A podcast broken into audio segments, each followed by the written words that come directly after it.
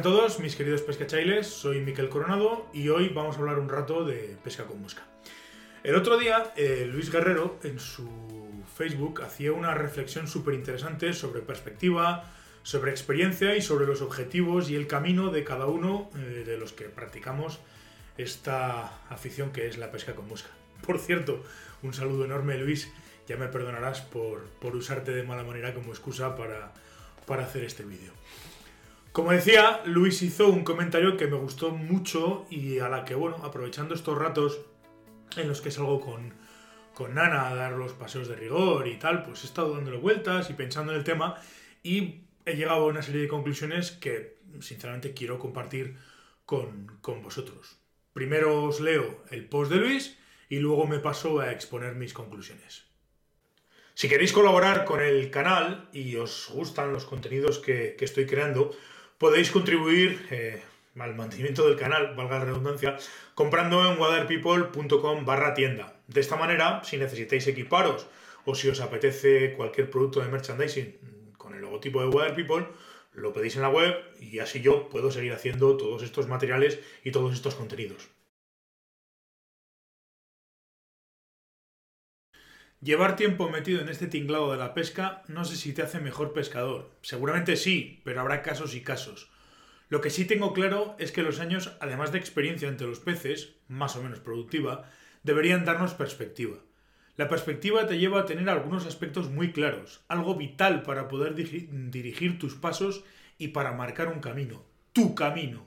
En las redes sociales se genera la sensación de que aparentemente todos los que pescamos tenemos el mismo objetivo y que recorremos el mismo camino. Craso error. Creo que seguir tu propio camino y no el de los demás es lo más importante de esta afición. De poco vale adquirir conocimientos a toda velocidad si nos dejamos este concepto atrás. También estoy seguro de que tener ciertas cosas claras te hace pagar un precio, a veces ingrato, pero así es la vida. Recuerdo que en el primer podcast que compartimos Luis y yo estuvimos hablando de la responsabilidad que teníamos como divulgadores de intentar transmitir una serie de valores que van de alguna manera asociados a la pesca con mosca tal y como nos, lo habían, nos los habían transmitido a nosotros. El problema tiene que ver con que ahora mismo efectivamente ha habido un cambio de perspectiva en cuanto a muchos aspectos de la pesca a mosca y están primando otros valores diferentes y en mi humilde opinión equivocados.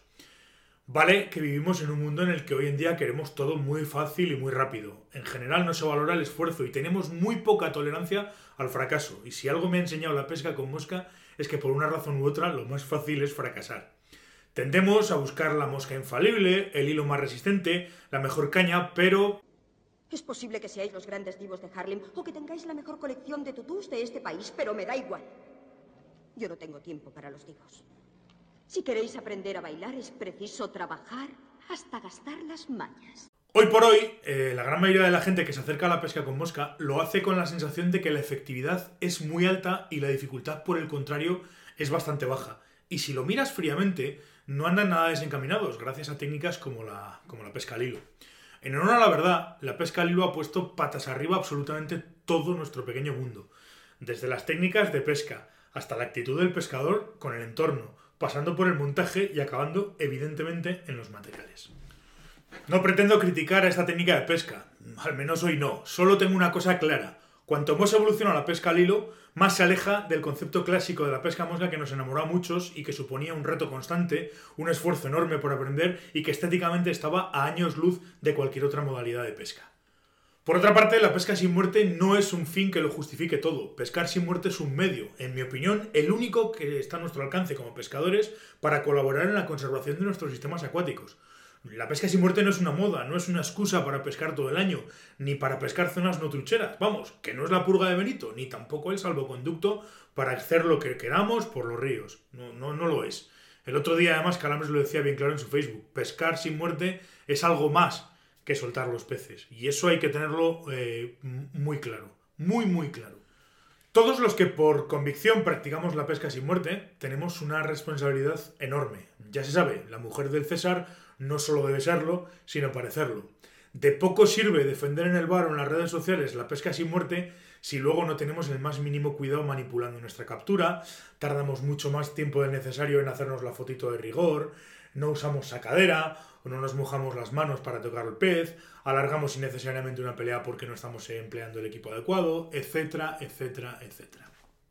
No se trata de atacar ni de señalar a nadie por la técnica que utiliza cuando, cuando va al río. Lo que pretendo es haceros reflexionar sobre cuáles son los motivos por los que vais al río a pescar y tratar de haceros ver que pescar es mucho más que capturar peces.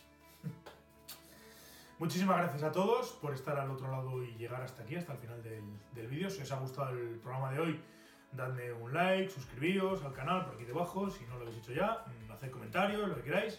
Si habéis escuchado el podcast, también podéis dejar vuestros likes, reseñas o comentarios en la plataforma correspondiente. Eh, en waterpeople.com tenéis un formulario de contacto por si queréis preguntarme o comentarme lo que sea. Y nada más, nos volvemos a escuchar el próximo martes aquí. Hasta entonces, portaos bien y sed buenos.